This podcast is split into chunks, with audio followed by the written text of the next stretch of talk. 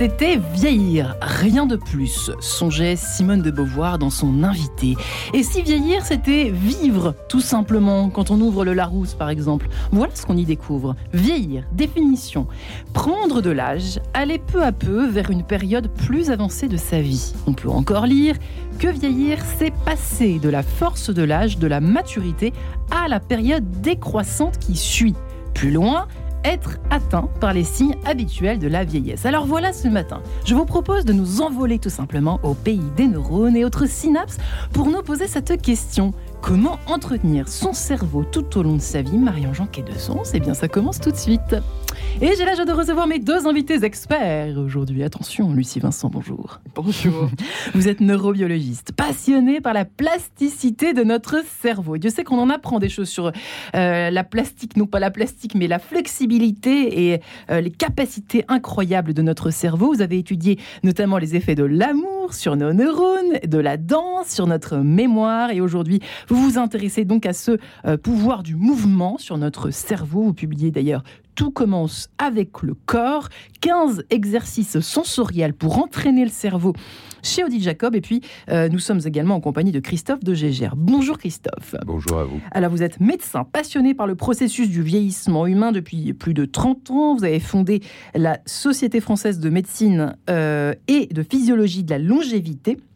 Votre dernier ouvrage, Bien vieillir sans médicaments, c'est possible, merci beaucoup, aux éditions du Cherche Midi.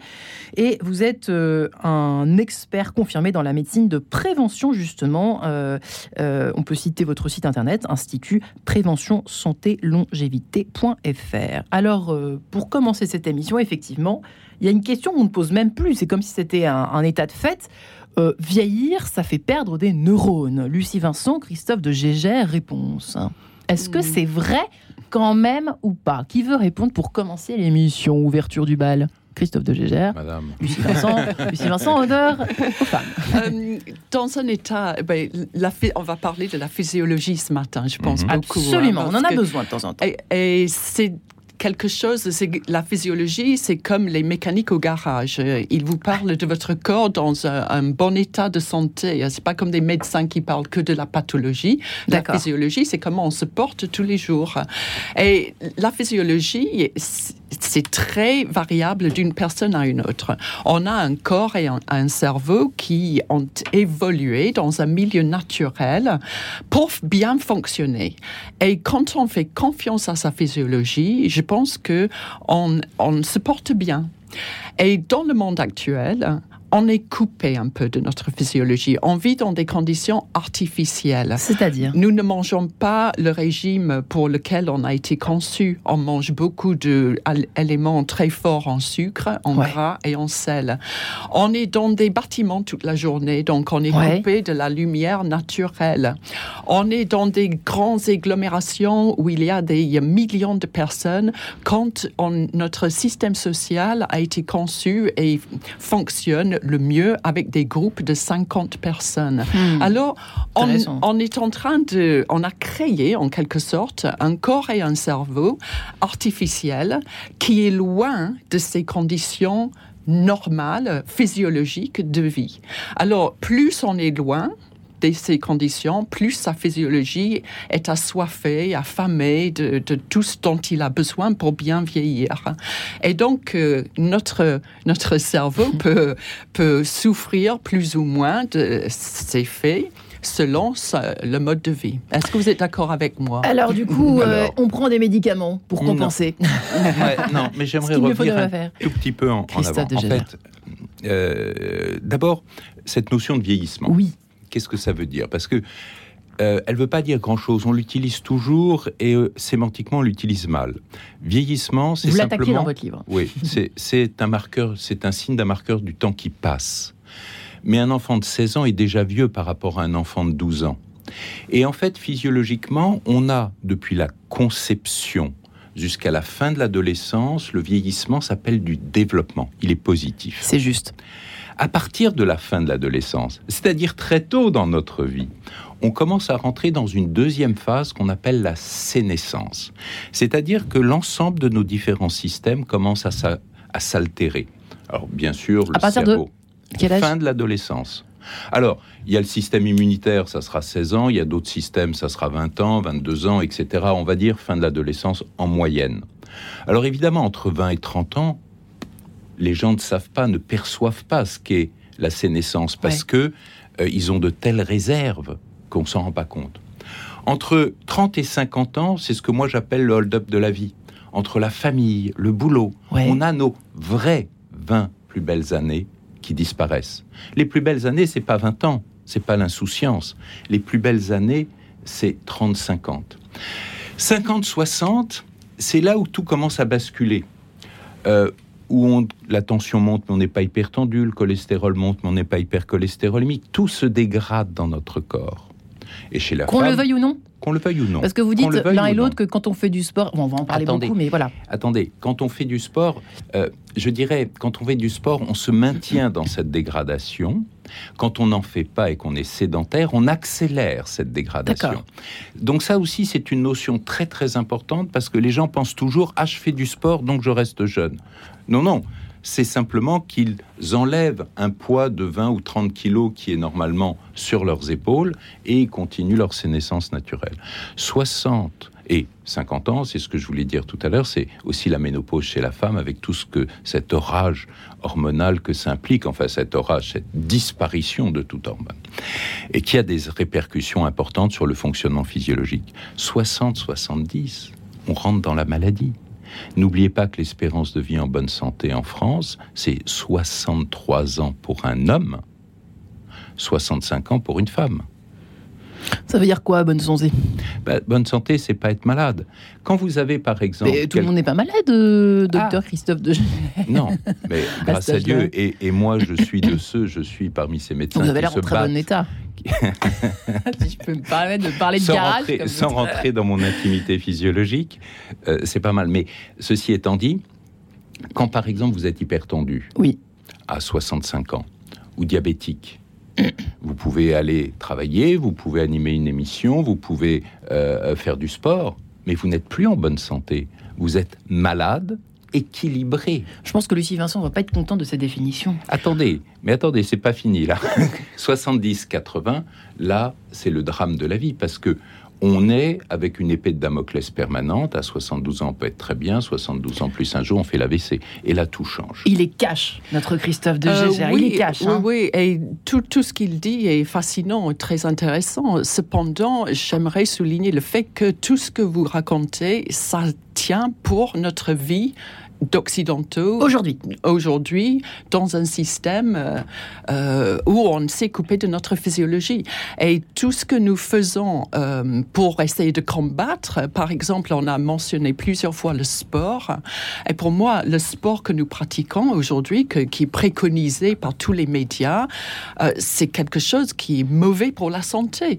De faire d'aller dans des salles de sport soulever des poids à répétition faire mais parce qu'on use des articulations en les soumettant à, des forces qui ne sont pas des forces naturelles. Pourquoi j'ai écrit sur la danse? Parce que pour moi, c'est une activité physique naturelle. C'est quelque chose qui implique tout le corps. Les émotions. Qui, fait bouger euh, toutes les articulations. Qui fait travailler euh, des postures euh, et des attitudes qui sont faites pour séduire. Donc, encore, c'est une attitude physiologique. C'est quelque chose qui, qui est normal pour notre corps, je dois dire, plutôt que de faire des choses à l'excès dans le but de, brûler des calories euh, ou de irriguer le cerveau. Le cerveau est très bien irrigué, hein, on n'a pas besoin de forcer euh, euh, le système sanguin. Alors juste avant de vous poser la question du footing, par exemple, parce que là, on est à mi-chemin entre ce que vous dites et pourquoi pas un, sport naturel.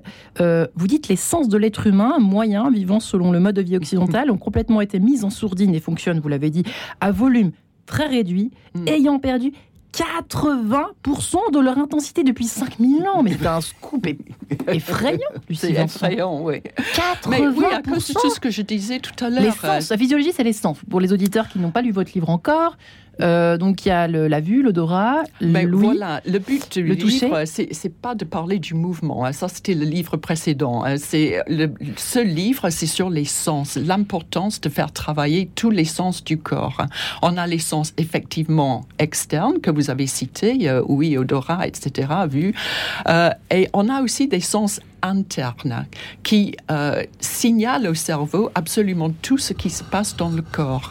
Et c'est l'activation de ces sens intérieurs qui est essentielle pour la bonne le bon fonctionnement physiologique de tout le corps. Parce que sans ces informations, de ce qui se passe à l'intérieur du corps, le cerveau n'a pas les informations nécessaires pour ériger les bonnes stratégies comportementales, les bonnes stratégies de reproduction, de respiration, de, comportement alimentaire, etc., etc. Et là, on se trouve détraqué et on se trouve avec des corps euh, qui ne répondent plus très bien à nos besoins et, nos euh, Alors Christophe, de, Christophe de Gégère et, Lucie Vincent, c'est vrai qu'autrefois, euh, on est bien tous d'accord, toute sa table d'accord là-dessus, euh, on mourrait beaucoup plus jeune. C'est-à-dire qu'aujourd'hui, on a presque l'impression qu'il y a quelque chose de d'artificiel, peut-être pour l'interrogation, dans le fait de vivre après 40 ans, 50 ans. Enfin, autrefois, il y, a une époque où on mourait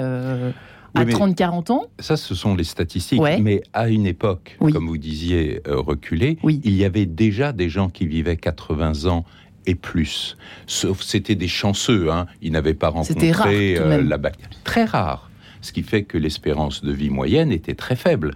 Mais déjà, ils existaient. Donc, ils étaient très chanceux. Il n'y avait pas le loto à l'époque, mais ils tombaient pas sur des, ils n'avaient pas des blessures qui se sont surinfectées. Ils n'ont pas rencontré le pneumocoque, etc., etc. Et euh, à l'époque, vous mourriez d'une euh, d'une surinfection dentaire. Hein, N'oublions pas ça. Et je vous dis pas la mortalité en couche. Donc, euh, tout ça était absolument dramatique. mais aujourd'hui, ce qui est passionnant chez l'être humain, c'est sa capacité d'adaptation. Et euh, bien sûr, les conditions de vie ont changé. Euh, bien sûr, nous n'avons plus le matin à nous préoccuper de ce que l'on va manger dans la journée, enfin pour la majorité des gens. Et bien sûr qu'on ne risque pas de rencontrer un lion euh, là près du boulevard Edgar Quinet ou à la sortie du cimetière. Donc ça, ce sont des réalités et tant mieux, tant mm. mieux. Mm. Mais nous avons d'autres difficultés qui vont nous aider, qui vont altérer notre fonctionnement. Mais j'aimerais, pour rebondir sur ce que disait Lucie, j'aimerais dire la chose suivante, c'est-à-dire que l'activité physique ou la nutrition, elle doit bien sûr être adaptée. On se trompe, c'est vrai, beaucoup sur l'activité physique parce qu'on veut la quantifier. Et c'est vrai que quand vous allez dans une salle de sport et qu'on vous dit vous allez euh, marcher ou courir sur un tapis pendant une heure ou une demi-heure, mm. c'est quantifiable. Et on est dans une époque où on adore quantifier les choses. Mais c'est pas l'idéal parce que courir, c'est qu'un seul exercice. La musculation en est un autre et il y en a 36 autres. Et vous faisiez allusion à la danse. C'est merveilleux, mais quand on voit un corps de danseur, ouais c'est professionnel là vous dites. Oui oui professionnel, mm. pas ah mais c'est ça, il faut, souligner. Oui, je dans, dans mon livre justement, j'ai fait la différence entre les danseurs de l'opéra. Ça oh, effectivement, c'est pas, pas bon pour le corps. Attendez, ils c'est pas bon pour le corps à partir du moment où on va trop loin. Ah, mm. mais comme, comme pour tout. Comme ouais, j'ai l'impression que c'est ça. Hein. Mais quand vous avez par exemple un, un, gymnaste amateur ou quelqu'un qui va faire une quantité d'exercices, mais aussi dans l'espace. Il ne va pas mm. se limiter qu'à une chose. Mais se limiter à une chose, c'est tout de même un peu mieux. Se limiter à une chose, c'est tout de même un peu mieux que de rien faire du tout. Et le gros problème, c'est la sédentarité. Ça, c'est vraiment le gros. On est, ah, on est d'accord là-dessus. tous. Mm. Absolument. Alors, Vincent, ça, on est parfaitement d'accord ah, là-dessus. Ah, oui, oui, justement, tout le livre sur la hein. danse était sur la sédentarité, en fait, parce que c'est le fléau de la vie actuelle. Je pense que c'est le ça facteur. Rend triste, ça rend déprimé. On dit, sitting is the new smoking. Parce que hmm. après le tabac, la sédentarité est la cause principale de maladies et de décès. Hein. On ne se rend pas compte que quand on est assis, on est en train de priver son cerveau et son corps de toutes les informations qui sont générées quand on bouge. Ah on a découvert il y a une vingtaine d'années les myokines. C'est quelque hmm? chose qui était inconnu avant. Et maintenant, on sait que chaque fois qu'on bouge, ces muscles libèrent, mais des centaines, pas une ou deux, des centaines de substances endocrines qui agissent comme des hormones dans tout le corps, qui s'appellent des myokines. Ils agissent dans le corps et dans le cerveau. Et on pense donc que une des raisons principales pour lesquelles la sédentarité est tellement néfaste, c'est parce que ça prive le corps et le cerveau de ces informations essentielles pour le bon maintien physiologique de tous nos systèmes. Alors, quand on est au boulot, pour les gens qui nous écoutent ce matin, auditeurs euh, qui sont complètement sédentaires, danser. Je peux juste citer, j'ai fait un site internet mhm. pour que les gens puissent se lever et danser à n'importe quel moment. C'est gratuit, libre sans, sans paraître un peu dingue, parce que ça paraît. Euh, voilà, si je me lève à la rédaction, problème. Vous me c'est hein. ça. Mais il faut, il faut oser, il faut dépasser, et il faut appuyer sur www.clickanddance.com. et puis, on a des vidéos de deux minutes pour se lever et faire des pas de danse pour faire travailler tout le corps pendant deux minutes. Puis, on s'assoit et on continue à travailler. Ou alors, euh, par exemple, entre midi et deux, est-ce que ça peut être une bonne idée, au lieu de s'asseoir pendant deux heures, euh, se faire, alors de temps en temps un resto c'est bien, mais par exemple se marcher, faire une balade euh, dans un coin de verdure pas loin, C'est le béaba, il hein faut commencer par ça. Oui, bien sûr qu'il faut se lever entre midi et deux et c'est une évidence. Mais on dit toutes les heures, deux minutes par heure. C'est la pré... ce que deux minutes par heure. deux minutes se lever deux minutes par heure. C'était les conclusions d'une immense étude par la NHS, le, système de santé anglais, euh, qui cherche par tous les moyens de faire des économies. Et ils disent tous les heures, deux minutes, il faut se lever et bouger. Pour les personnes qui sont très immobilisées, avant que nous nous séparions quelques instants, Christophe de Gégère, rapidement, comment, comment faire? Est-ce qu'il y a des choses, à, des exercices à faire éventuellement? Très immobilisées, vous voulez dire par quoi? Sur leur chaise de bureau Soit par un handicap, par un soit par une chaise au bureau, très bon. Vous va gagner un pain au chocolat. Je crois que il y a aussi un, autre concept qu'il faut euh, regarder, c'est que nous sommes tous très différents. C'est-à-dire que les deux minutes pour certains seront très importants, mais pas du tout suffisants. Euh, et il faut donc connaître sa physiologie. Et on est aujourd'hui capable, à travers euh, des tests, de bien connaître le mode de fonctionnement de chaque individu. Et on va se rendre compte que le conseil qu'on va donner à telle femme de 40 ans ne correspond pas à tel homme de 65 ans ou de 35. Il faut donc, dans chaque conseil, et c'est une vraie problématique de journaliste, parce que quand vous voulez euh, quand vous nous interviewez, vous aimeriez que l'ensemble de vos auditeurs bénéficient de conseils pratiques. Bah oui, sauf qu'ils sont tous différents. Hmm. Ils partent de niveaux différents. Qu'est-ce que vous allez conseiller à quelqu'un qui est en surpoids sédentaire par rapport à quelqu'un qui a déjà une activité mais qui ne peut ne pas être la bonne activité? Les 10 000 pas par jour, par exemple, c'est très bien comme idée. C'est vrai qu'on en parle beaucoup de ça. On en parle hmm. beaucoup, mais parce que c'est simple, on peut le mesurer à travers des petites montres, à travers son téléphone, mais c'est complètement insuffisant c'est pas. Alors, c'est mieux de faire 10 000 pas que d'en faire que 2 000. Et quand les gens se mesurent, ils se rendent compte tiens, je n'ai fait que 3 000 pas aujourd'hui. Qu'est-ce qui ne va pas là-dedans, 10 000 pas? Mais parce que ce n'est qu'un des niveaux de l'activité. Et c'est là où c'est intéressant de revenir à cette Et il y a de la quantification encore. Bah, c'est toujours la même chose. Il faut quantifier. Et cette quantification est importante. Ensuite, il y a tout l'aspect nutritionnel qui joue en ligne, qui rentre en ligne de compte, et puis il y a les, tous les déficits qui s'installent dans notre organisme au cours du vieillissement. Parce que ce qui est très important dans cette plasticité cérébrale, cette modulation de nos différents systèmes, c'est que le cerveau, il doit être stimulé. Un cerveau qui n'est pas stimulé. Par exemple, quelqu'un qui perd l'audition, qui perd l'audition, il y a beaucoup de gens qui se disent ah bah oui c'est pratique j'entends moins bien parce que j'entends moins les bêtises des autres oui. d'accord? Mais ils s'isolent et le cerveau perd une composante fondamentale de sa stimulation. Ah, vous en parlez tous les deux, l'isolement social, c'est la catastrophe pour les neurones, le cerveau, la santé mentale, le moral, etc. Écoutez, je vous propose de continuer cet échange passionnant juste après cette page en couleur. À tout de suite.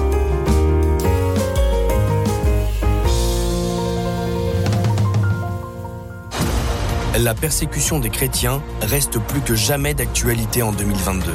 Pour alerter sur la situation, chaque année, l'aide à l'Église en détresse organise une semaine en rouge. Ne restons pas insensibles aux martyrs de nos frères. Éveillons nos consciences et sortons de notre indifférence. Retrouvons-nous le mercredi 23 novembre à 21h à la basilique du Sacré-Cœur de Montmartre pour une veillée de prière autour d'un évêque venu du Nigeria pour témoigner et alerter. Ne fermons plus les yeux sur la persécution des chrétiens. Et si l'expérience de la gratitude pouvait nous sauver Le hors-série du magazine Panorama explore cette piste entre développement personnel et sagesse chrétienne. Retrouvez-y des interviews, des témoignages, des portraits, un dossier psy, des exercices pratiques et des beaux textes. Pour ancrer la gratitude dans votre vie, plongez-vous vite dans cette lecture inspirante. 8,95€ en librairie religieuse dès le 16 novembre ou sur librairiebayard.com. Radio Notre-Dame, les auditeurs ont la parole. J'écoute Radio Notre-Dame euh, le matin quand je vais euh, au travail dans ma voiture et j'aime euh, tout particulièrement En quête de sens qui aborde des sujets qui me touchent, qui me parlent. Et je trouve qu'elle les aborde avec beaucoup d'espérance, beaucoup de joie. Et je trouve que ça, c'est vraiment une spécificité de Radio Notre-Dame. Pour soutenir Radio Notre-Dame, envoyez vos dons au 6 boulevard Edgar Quinet, Paris 14e ou rendez-vous sur www.radionotre-dame.com. Merci. En quête de sens, Marie-Ange de Montesquieu. Allez, comment entretenir son cerveau tout au long de sa vie? Eh bien, c'est possible, hein, si l'on en croit nos deux invités. Lucie Vincent, neurobiologiste, euh, qui a beaucoup travaillé sur cette histoire de plasticité de notre cerveau, euh, avec notamment euh, ces effets de l'amour sur nos neurones, la danse sur notre mémoire aujourd'hui.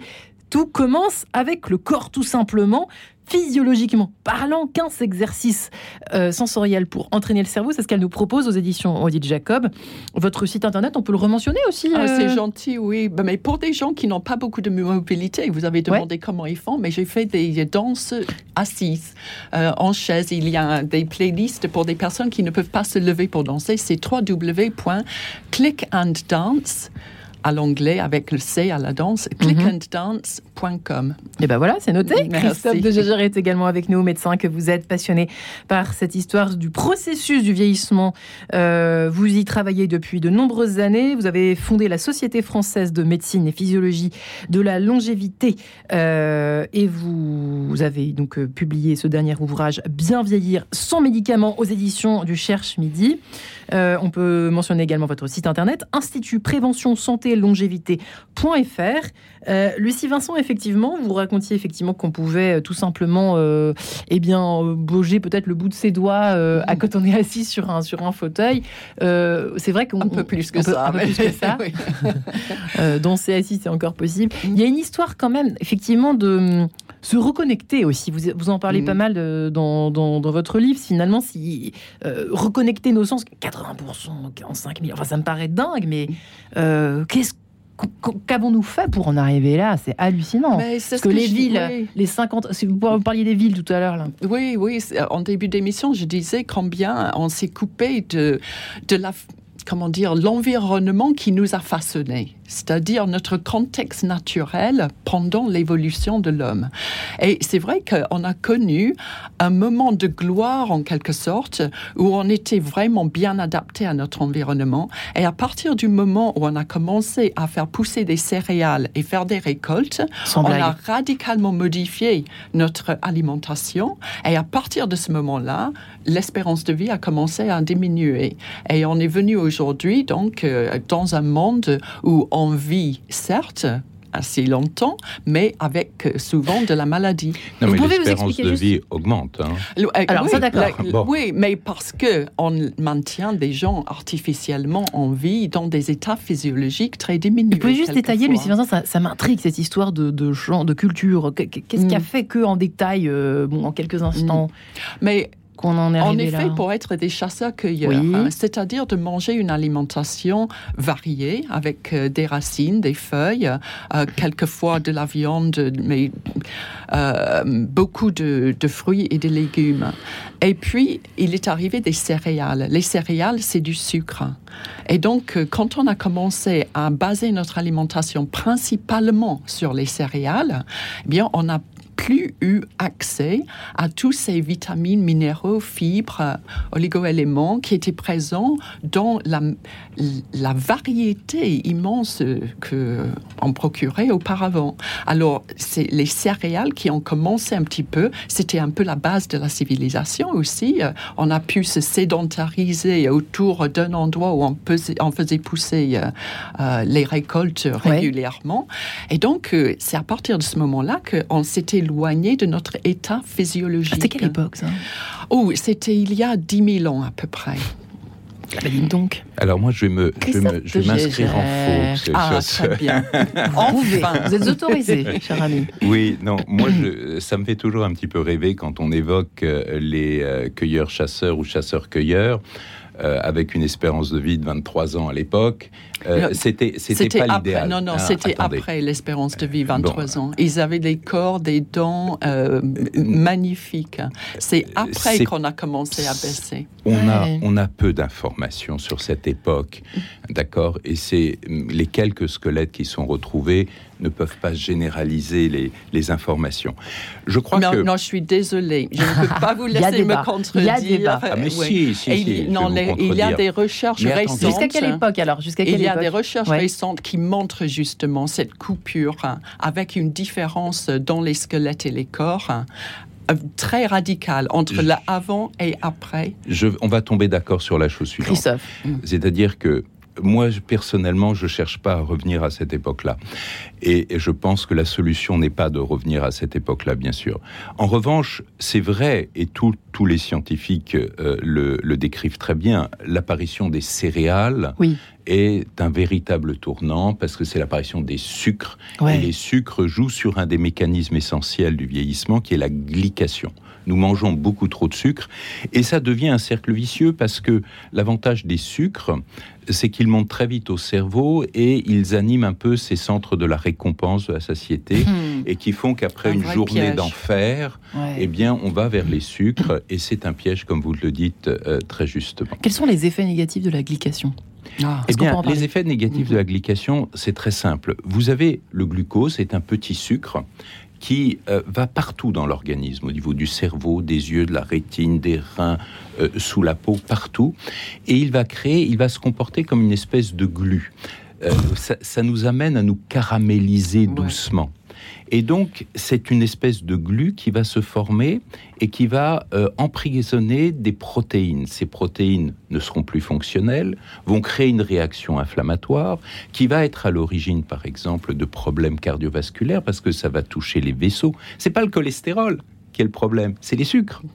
Et une fois que le vaisseau va être attaqué, que l'inflammation se fera, à ce moment-là, le cholestérol va se coller dessus dans un deuxième temps. Et il y a toute une cascade de stress oxydant qui va se mettre en place et qui va nous amener aux fameuses pathologies.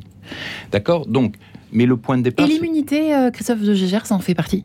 On tombe plus facilement malade, euh, là peut-être même un peu plus jeune, quand on mange trop de sucre, ça peut affaiblir le système immunitaire ou ça pas affaiblit l'ensemble de nos systèmes, y compris le cerveau, donc mais tout, partout. D'accord. D'accord Et euh, d'où l'importance de la stimulation du cerveau pour lutter contre un certain nombre de ces phénomènes négatifs, parce que le cerveau est capable de réagir, et c'est ça qui est passionnant. Mais il faut savoir le stimuler, il faut savoir aussi développer l'énergie pour le stimuler, parce que c'est un de nos gros problèmes de société, c'est que à partir d'un certain âge, on n'a plus l'énergie du fait de la sénescence des différents problèmes, des différents systèmes physiologiques, et c'est ce qui est repris dans le livre. Et à chaque instant, à chaque âge, il faut être capable euh, de travailler son système physiologique. C'est un petit peu pour les auditeurs. euh, c'est un petit peu euh, notre corps est un petit peu comme une voiture. Quand vous achetez une voiture, vous investissez un peu d'argent et ensuite la voiture, maintenant les voitures modernes vous rappellent d'ailleurs la maintenance. Eh bien, ce que vous faites tout naturellement pour garder votre voiture en bon état, c'est-à-dire vérifier le niveau euh, d'huile, etc., etc., vous ne le faites pas pour le corps humain. Et on peut faire exactement la même chose pour le corps humain, assurer la maintenance de son corps. Et ça, c'est une chose qui est fondamentale. Et ensuite, il faut le travailler, ce corps. Et il y a une multitude de façons de le travailler Alors, pour qu'il reste dans, la meilleure, dans, la meilleure, euh, dans le meilleur état possible. L'énergie m'int- m'intéresserait de... Le cerveau est essentiel. Pourquoi? Parce que du cerveau va justement découler toute cette énergie. Est-ce qu'on va s'animer? Est-ce qu'on va bouger? Est-ce qu'on va commencer à faire attention à notre nutrition? Donc, c'est de notre cerveau et de cette prise de conscience, de cette prise de conscience qu'on se dégrade. Parce que le, le grand problème de beaucoup de nos contemporains, c'est le déni. Voilà. On est dans le déni. Et souvent, quand on fait un petit peu d'activité physique, quand on mange pas trop mal, euh, eh bien, euh, c'est vrai qu'en se comparant aux autres, on se rend compte qu'on est plutôt mieux. Donc, on se dit de toute façon, il n'y a rien à faire, le vieillissement est inéluctable, euh, donc laissons aller. Et quand on sera malade, on a un très bon système de santé qui va nous prendre en charge, etc. Non, l'enjeu, c'est de ne pas être malade. C'est de travailler en amont. Là-dessus, on est d'accord, Lucie Vincent. Mais je suis entièrement d'accord. Hein. Et c'est quelque chose que je pense est très important. Et dans votre institut, je pense que ça doit être un sujet central. C'est les gens pensent que en vieillissant, on bouge moins ça fait partie de comment dire de notre image du vieillissement. Une pétition de principe. On arrête de, de, jouer, on arrête de, danser, on arrête de, de, profiter de la vie. Et ils pensent que c'est comme ça que doivent se comporter des personnes vieillissantes. C'est juste, oui, oui. C'est ça. Tu sais, je suis vieux, tu sais, je suis vieille. Et, oh, oui, c'est ça. Mm. Oh, ben oui, à mon âge. Mais au contraire, hein, c'est on vieillit parce qu'on arrête de bouger. Et si on se hmm. force, si on trouve, vous parlez très justement de cette motivation, l'énergie qui vient du cerveau, parce que la dopamine, disons en, en gros, ouais. euh, c'est ça qu'il faut travailler pour avoir envie de bouger, essayer de stimuler tous ses sens pour trouver cette motivation pour explorer encore la vie et de continuer à se comporter comme on se comportait quand on était euh, dans la force de l'âge, comme on dit. Hein. Ouais. Ce qui me, ce qui me frappe, euh, c'est que les gens qui vieillissent le mieux sont toujours des gens actifs. Mm. qui sont actifs dans leur cerveau, qui ont envie de créer, qui aiment, qui vont vers les autres. Oui. D'accord? Intéressant ça, aller vers les autres. Aller ça nous vers parle les de sens en Radio Notre-Dame. mais c'est mais c'est très important à partir du moment où on se met en retrait et c'est un des problèmes de la retraite. Hein. Retrait de la vie quand nous nous sommes séparés retrait tout à l'heure. Retrait de la vie, oui, et, et l'EHPAD, l'EHPAD c'est quelque chose. Moi je ne connais aucune personne, euh, moi qui a une grosse activité, qui a eu une grosse activité de gériatre, donc j'ai bien vu, si vous voulez, quand on est en EHPAD ou quand on dirige un, euh, un établissement, on se rend bien compte que personne n'a envie d'y aller volontairement c'est les gens sont obligés, et souvent d'ailleurs par la famille, pour des raisons de sécurité très souvent, hein, mm. parce que euh, sinon les gens sont de plus en plus isolés chez eux. Mm. Et donc il vaut mieux qu'ils soient peut-être entourés d'autres gens, mais c'est pas adapté. L'élément le plus central et le meilleur pour une personne âgée reste la famille. Hmm. Et c'est pas simple à faire. Pour cette stimulation. Pour cette, stimulation, bien sûr. Mm, ah ben, évidemment. Parce pour rester connecté à la vie. Tout à fait. Pour Alors quand il n'y a pas de famille, il peut y avoir aussi euh, d'autres personnes, évidemment, euh, proches, en fait. Mais hein. bien sûr, oui. Mais c'est important de le mentionner, hein, l'importance des autres, d'aller vers les autres, de mm. ne pas...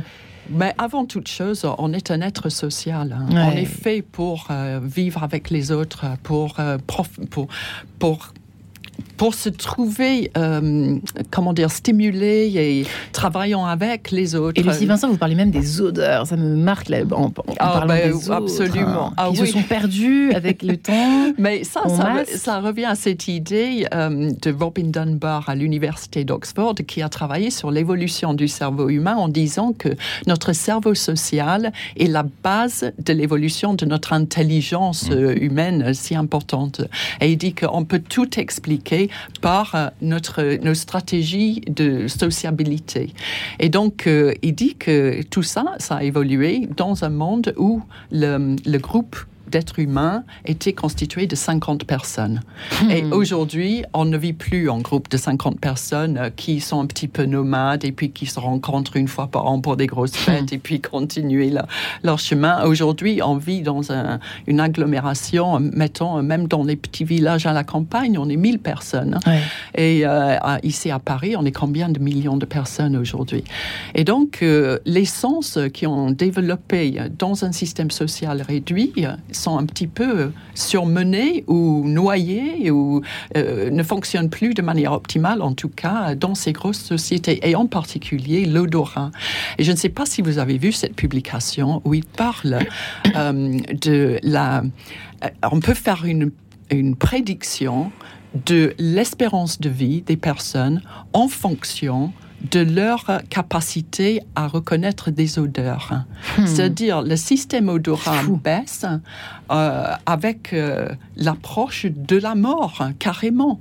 C'est incroyable. J'étais sidérée de découvrir ça. Ouais, c'est intéressant. Moi, on peut je- entraîner son odorat, Christophe de Gégère, ça peut être un on, exercice. on peut, ça. on peut tout entraîner. On peut tout entraîner tous les exactement. sens. Hein. Tous les sens. Exactement. Et Louis aussi, Et en Et particulier s'entraîner à, à l'odorat. entendre, Mais- à Oui. sentir. Mais euh, bon, j'ai pas vu la publication, mais en réalité, on retrouve ce genre de notions sur l'ensemble de nos sens et l'ensemble de nos capacités. Exactement. Et, et ça, Ouais. c'est quelque chose de très très fort. Mm. Donc, euh, euh, bah, il faut être aussi ambitieux pour soi-même. Ouais. Et donc ça, c'est une notion importante. Ce que, ce que je n'aime pas avec cette notion de retraite, c'est cette notion de, de retrait de la vie. Ouais. C'est de se dire, ah ben à mon âge, et Ouais. c'est vrai, et c'est vrai. Parce que, euh, regardez, prenez un exemple. Oui. Euh, quand vous avez un certain âge, eh bien, vous avez l'habitude d'aller euh, acheter votre pain à un kilomètre. Et puis, vous vous rendez compte que ça devient, vous êtes un peu essoufflé, que Oui. vous avez mal aux genoux, etc. Et donc, du coup, vous allez acheter votre pain à 500 mètres. Et euh, vous vous dites, alors les gens disent, ah bah oui, tu vas plus aussi loin, ben bon, tu es plus capable. Ah non, il est très bien, mon boulanger, à 500 mètres. Et on rentre dans une vague d'explications, Hmm. mais en réalité, on a diminué. Mhm. Et moi, je suis pour que les gens continuent, et je m'excuse auprès de, de vos, des auditeurs, mais je suis pour que vous continuez à combattre, aller à un kilomètre, voire plus loin, Ouais. quel que soit votre âge. Parce que, en vieillissant, tout Quitte ce que vous ne canne, faites plus, Ouais. vous ne le ferez plus. Exactement. Hmm. Et donc, vous descendez cet escalier, Mm. étape par étape, marche par marche, et malheureusement, ça vous amène euh, au sous-sol. hein. Donc, euh, il faut être clair là-dessus. Donc, il faut sont pas très se bons. battre. Il faut se battre. Alors, j'ai quelqu'un qui m'a dit un jour, Ah, écoutez, vous nous embêtez, docteur, parce que vous dites toujours, il faut se battre. Nous, on arrive à un âge où on n'a plus envie de se battre.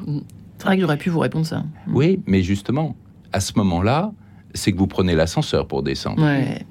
Bon, C'est-à-dire alors- qu'on perd toujours pareil, l'énergie, l'envie, le désir de vivre au fond. Et euh, c'est là où il peut être également intéressant de rechercher un certain nombre de déficits dans l'organisme. Et ça, la biologie nous montre qu'il y a un certain nombre de substances qui diminuent dans notre corps avec le vieillissement.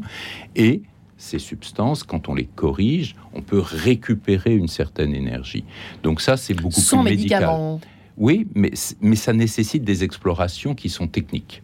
Donc, il faut faire des prises de sang, il faut regarder les choses. Et ensuite, on corrige, mais de façon physiologique. On ne corrige pas avec des Ça veut dire quoi, médicaments. physiologique, juste avant de nous Bah, si vous avez une carence, je dis n'importe quoi, en vitamine D, Mm. vous savez que la vitamine D, par exemple, n'est pas une vitamine, c'est une hormone. C'est une hormone stéroïdienne. En France, on n'est pas hormone, hein, mais quand on appelle une hormone, quand on l'appelle une vitamine, tout le monde en prend. Et on connaît maintenant l'intérêt de cette vitamine D. On savait depuis très longtemps qu'elle jouait pas que sur l'os, mais elle joue sur le muscle, elle joue sur le cerveau. Et D'où l'importance d'en donner au Covid- bébé d'ailleurs. hein. Tout à fait. Mm. Et avec le Covid, on a vu qu'elle jouait sur l'immunité. Mais il y a encore 5-6 autres fonctions fondamentales. Mais avant d'en donner, il faut la mesurer. Il faut faire une prise de sang. Faut regarder où vous en êtes. Faut pas se jeter sur un Ah effet de mode. euh, Alors. vitamine D, vitamine D, parce qu'on a la pharmacie euh, en tête de Mais si vous en prenez trop, c'est pas bon. D'accord. Et il y a eu des études très intéressantes qui ont été menées sur les gens qui prenaient des polyvitamines. Vous savez, on va, on se sent un peu fatigué, on va en pharmacie, on prend des polyvitamines. J'en suis la spécialiste. C'est vrai. Eh bien, ces études sur Mm. plusieurs dizaines de milliers de, de patients montraient que ça augmentait la morbimortalité. D'accord. Bah écoutez, on se retrouve après Jean-Louis Cormier, Louis-Jean Cormier, pardon, les lignes de ta main, puis je vais essayer de réfléchir pendant 4 minutes. Juste, juste pourquoi Il y a une explication. Attendez, on se retrouve juste après, vous expliquez bien après. sûr. bien à tout de sûr. suite. Radio Notre-Dame.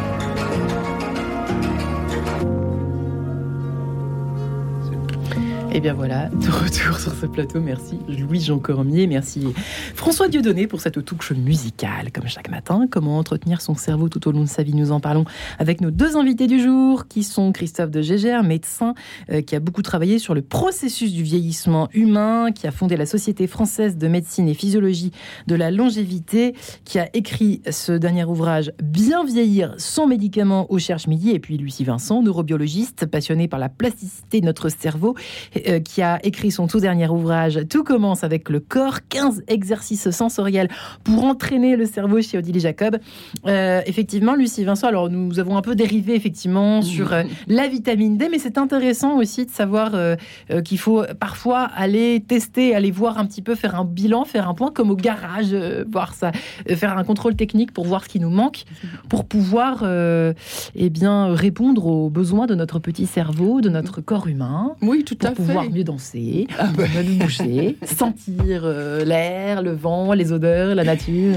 Mais absolument. 15 Et comme, disait euh, Christophe de Gégère, Oui. euh, il, il est très important de savoir où on en est. Et chaque être est physiologiquement différent. Il a beaucoup insisté là-dessus.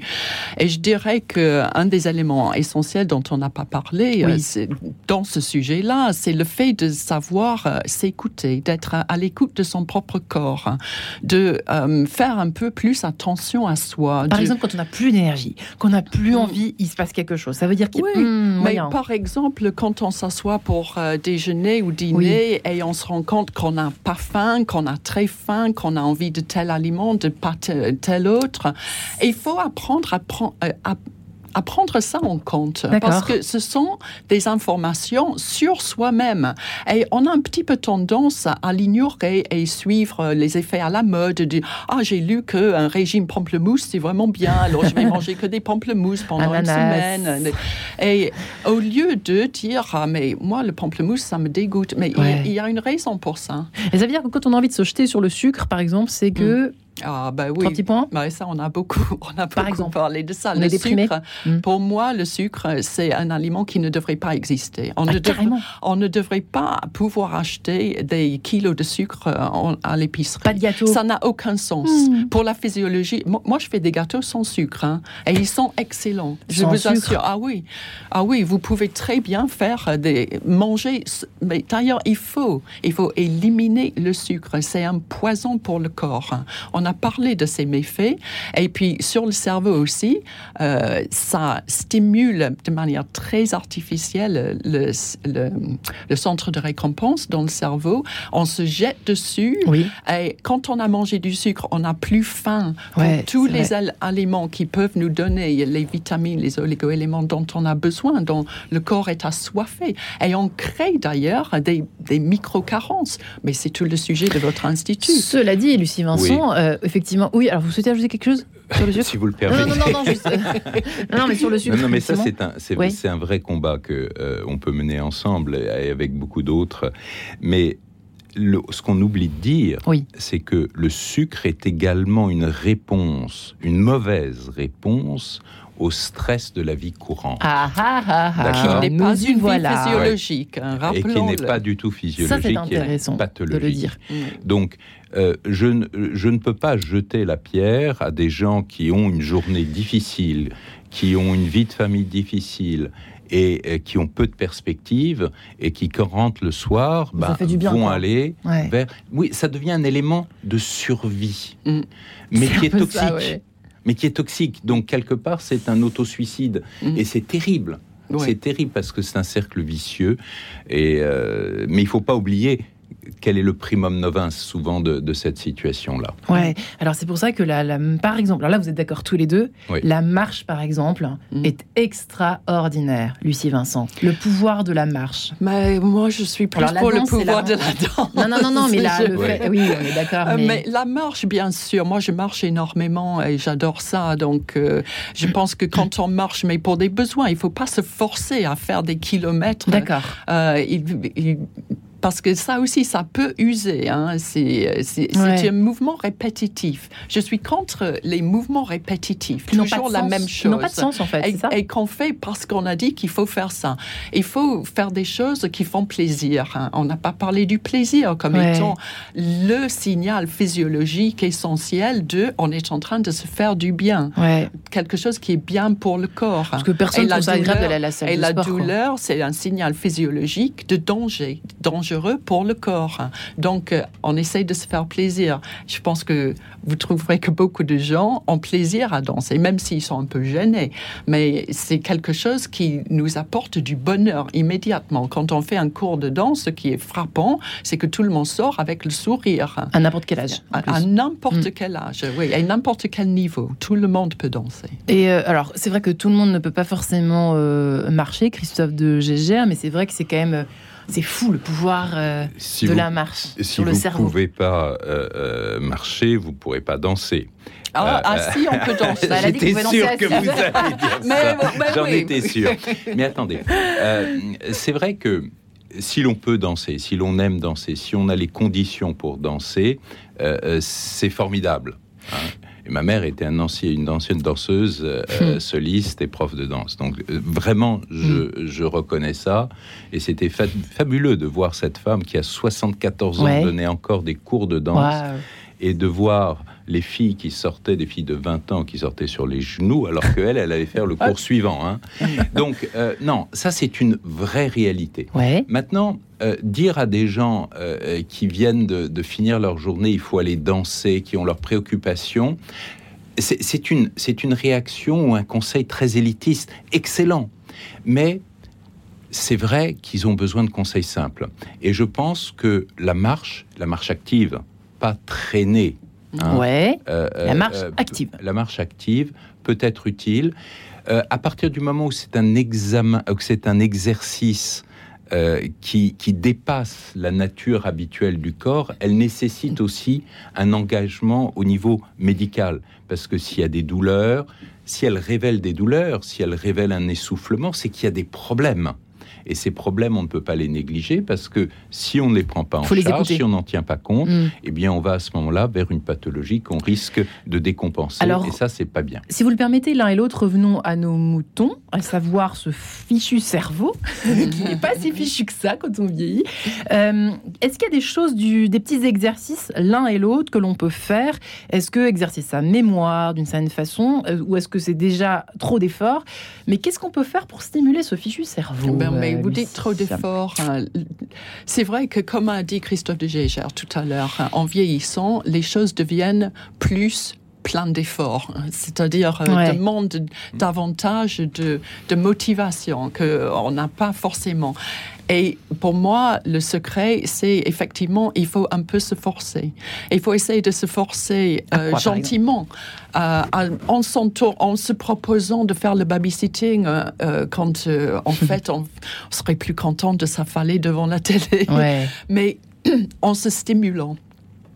Ce qui est important, c'est de continuer à goûter à la vie par tous les moyens possibles, de faire de la, une cuisine différente, de aller dans un marché différent pour faire ses courses, euh, de essayer de trouver des clubs de gens qu'on ne connaît pas encore hein, pour les rencontrer, de trouver des chemins différents pour aller à l'école ou à au travail, à l'église, euh, ben de, de aller dans une autre église pour une fois, de rencontrer d'autres gens, pour voir une mm. autre façon de, de rencontrer euh, cet état de bien-être qu'on a dans des lieux de, de culte. Euh, de changer, de, de, de, chercher des moyens de changer sa routine. Et en respirant les odeurs, en se concentrant. Bah oui, le, bah oui, moi, mon bonheur, c'est dans le jardin, je mets que des plantes qui ont une senteur. Ouais, c'est merveilleux. C'est oui, pour essayer de stimuler ses sens par tous les moyens possibles. Pour, pour moi, c'est ça qui est très important. Écoutez les petits oiseaux. Évidemment, quand on les, est dans les regarder, oui, leur inventer une vie, euh, une, euh, une histoire, euh, c'est très comme font les bébés d'ailleurs. C'est marrant quand on observe des bébés, ils font tout ce qu'on rêverait de faire encore. Et ah oui, et pourquoi dans les jardins publics, pourquoi les on voit les enfants, ils se chamaillent, ils, ils vont sur les balançoires, les toboggans, les tout ce ils courent, et puis on voit les adultes qui font le jogging autour du parc, qui ont le visage qui sont tristes, qui, qui, on voit qu'ils se forcent. Ils n'ont aucune, comment dire, élan de bonheur dans leur course.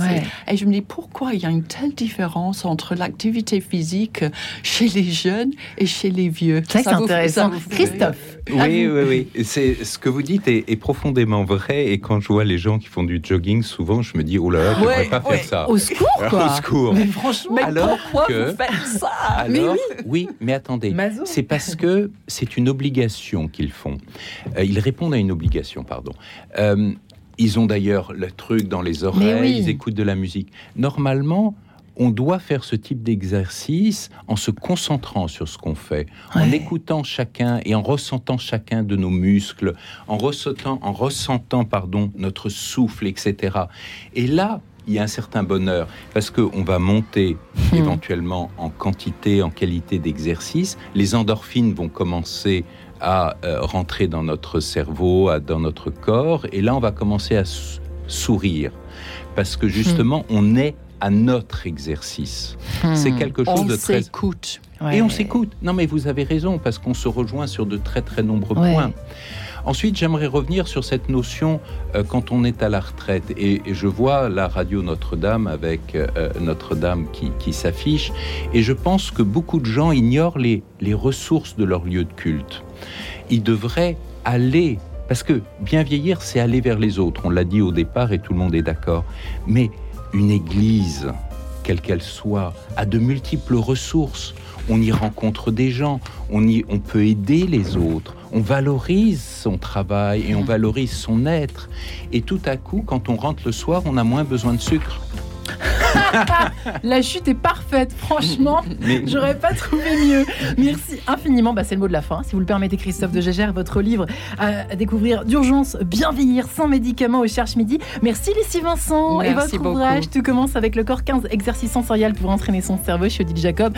Ouvrons nos sens et nos chakras. Ouais, exactement. et très bonne journée à tous. Merci, Merci. beaucoup. Merci.